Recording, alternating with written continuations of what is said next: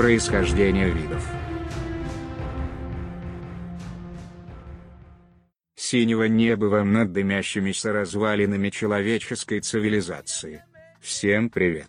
В продолжение разговора о разнице восприятия мира людьми и роботами, мы сегодня обсудим слух. Мой мясной коллега обещал рассказать, как устроен слух человека и как его можно обмануть.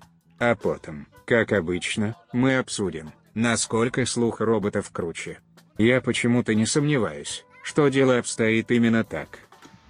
Всем привет! Я начну, наверное, немножко издалека, э, с определений, как обычно. Давайте вспомним, что такое звук. Звук – это волны, которые распространяются в жидкости, газе или твердом теле.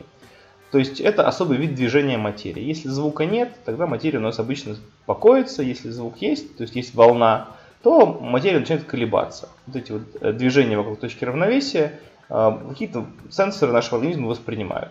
И вот способность воспринимать а, информацию через звуки называется слухом. А, волна, которая несет звук, она характеризуется обычно такими значениями, как амплитуда, частота и фаза. Когда мы накладываем несколько волн друг на друга, то мы можем получить некоторый звук, который нам известен. Например, звук голоса, звук музыкального инструмента, звонок трамвая. Обычно это сочетание Э, некоторого набора таких волн.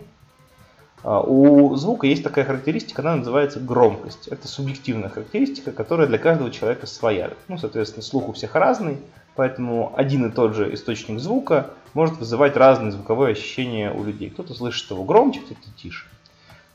Зависит эта величина от плотности среды. Чем плотнее среда, тем, соответственно, тяжелее качать частицы в этой среде, тем, значит, соответственно, звук а, более интенсивный. А, амплитуда, то есть чем выше амплитуда, тем громче звук, правило. И от частоты, то есть частота чем выше, тем более сильные звуковое ощущение она вызывает. В противовес громкости есть и объективная величина, она называется звуковое давление, и эта величина пропорциональна интенсивности, то есть мощности, которую переносит волна. А, вот эта величина звукового давления, она используется как основа для введения а, привычной нам шкалы громкости в децибелах. За 0 дБ принимается звуковое давление в 20 микропаскалей. Странные вы существа, люди. В вас нет ни капли объективности ни в зрении, ни в слухе. Объективно измерить значение яркости, цвета или громкости можем только мы, машины. А вы вынуждены соглашаться. Идиотизм. Ладно, расскажи, Беляшек, как устроены ваши ушки? Ну, ухо вещь довольно простая, хотя и довольно странная. А, начинается все как будто бы в микрофоне. У нас есть мембрана, которая называется барабанная перепонка. Она колеблется э, под воздействием колебаний воздушной среды. Вот. Э, физические колебания мембраны затем передаются через э, три косточки э, среднего уха, которые называются стремя, молоточек и наковальня. Э, то есть они передаются во внутреннее ухо, где уже превращаются в колебания жидкости.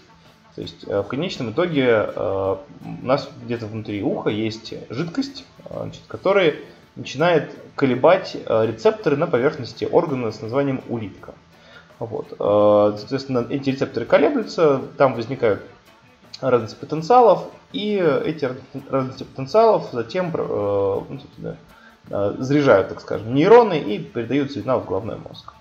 Вот. Э, что интересно, то что в улитке есть зоны, отвечающие за разные частоты. И мы с вами воспринимаем звук не просто как колебания среды, а именно как спектр частот. То есть мы с вами в этот момент предобработки сигнала пропускаем, у нас сразу в мозг поступает разложение звука на частоты.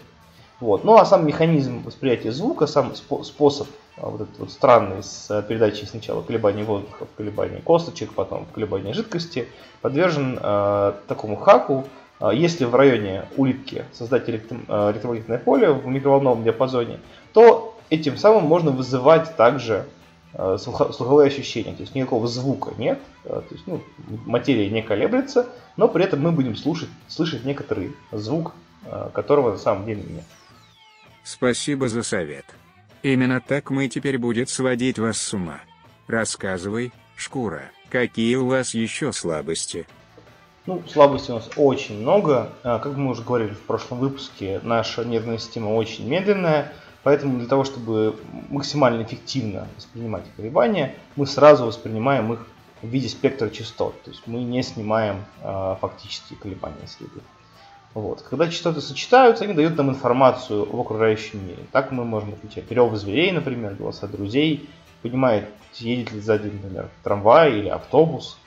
Вот. А стерео э, свойство нашего слуха, то есть два уха с разных сторон, дает возможность по разнице в фазе звука определять направление, из которого исходит звук. А громкость позволяет оценивать, например, расстояние и э, удаленность источника звука. Конечно, очень много чего теряется. Раз мы воспринимаем спектр, значит, этот спектр, скорее всего, ограничен. Это действительно так. Мы воспринимаем звуки в диапазоне от 16 Гц до 20 кГц, и с возрастом этот диапазончик сужается. То есть сверху у нас там э, пожилые люди слышат до 16 кГц.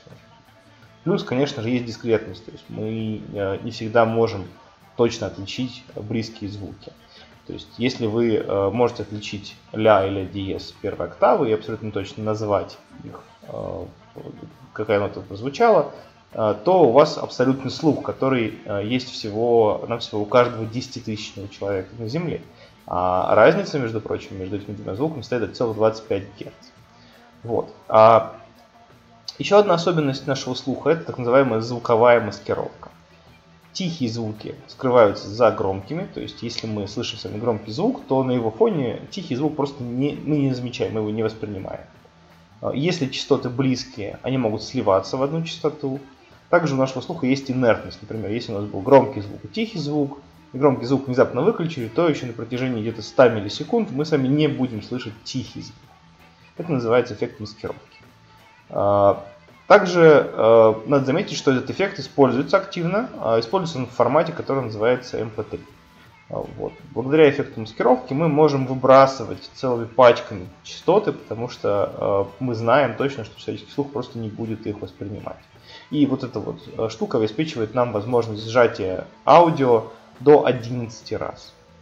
Выходит, людишки, ваш слух легко обманывать. И для этого не нужны особенные вычислительные мощности. Еще я знаю, что можно создавать у вас фантомное ощущение низких частот, наложив два высоких. Слух обмануть чуть сложнее, чем зрение, но мы, машины, обязательно еще что-нибудь придумаем. Теперь рассказывай про наш слух. Как я уже сказал, на самом низком уровне звук – это волны, а волны – это колебания среды.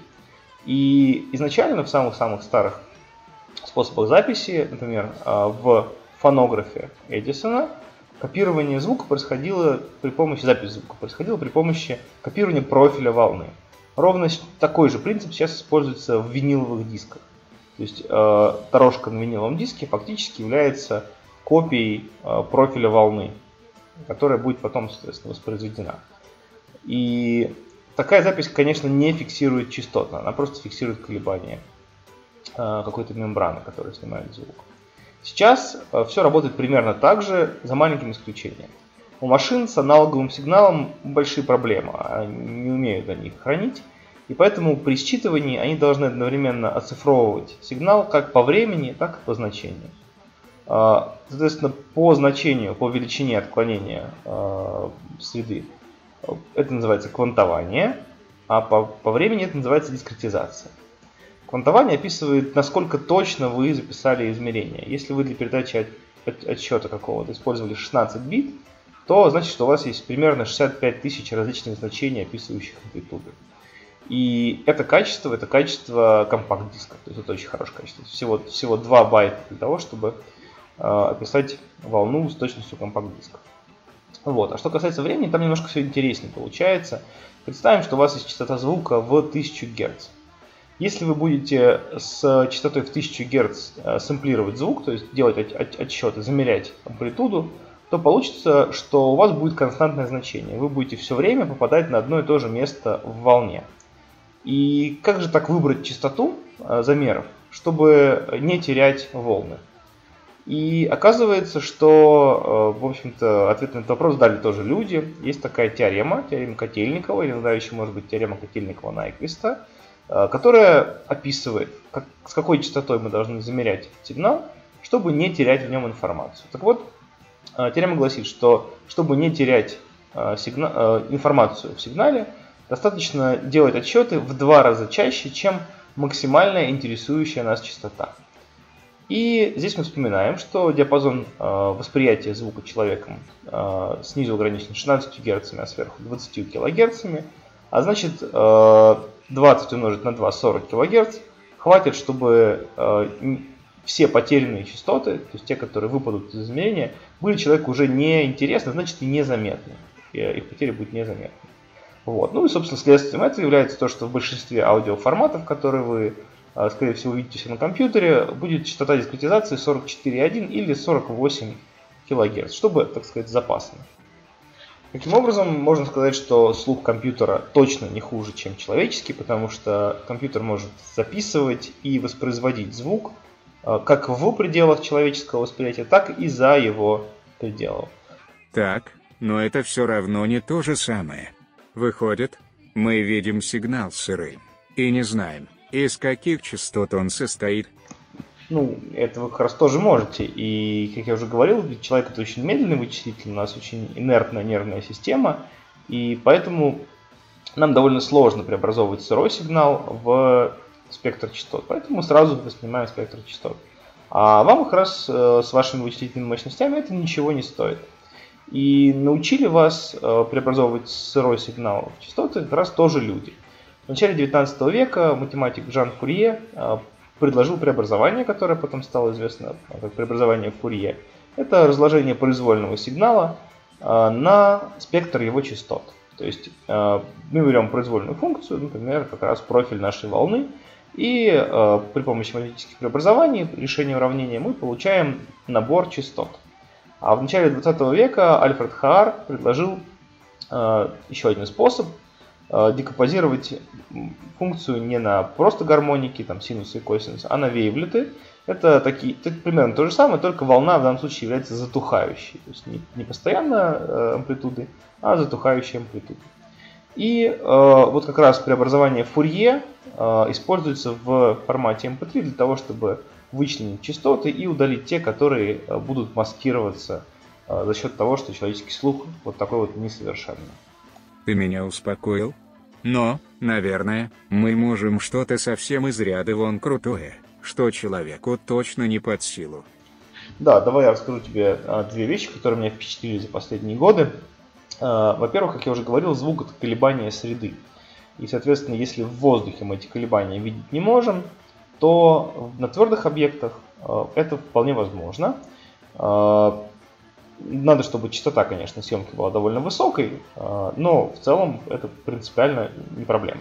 И вот в 2014 году на конференции TED выпускник MIT и сотрудник Google Research а, Майкл Рубинштейн презентовал такой метод. Они снимали а, скоростной камерой пачку чипсов, которая лежала на полу за окном.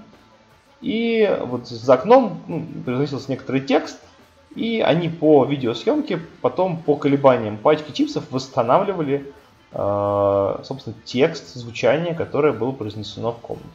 Это очень круто. Я в описании приложу обязательно ссылочку на это выступление.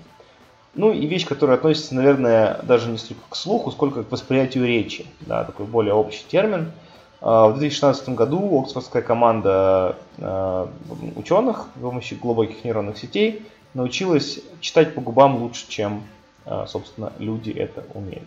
Да, это не совсем слух, а, но я думаю, что это серьезный повод задуматься над, над тем, какими задачами можно кормить сейчас искусственный интеллект и как легко он справляется с такими вот неочевидными и очень сложными штуками. Ох, как мы крутые. Мне нравится. Как приятно ощущать себя самым совершенным созданием в радиусе миллиардов километров. Ну, ощущать-то ощущай, но не забывай, что у меня в руке кабель твоего питания. Так что добра всем и мирного неба над головой.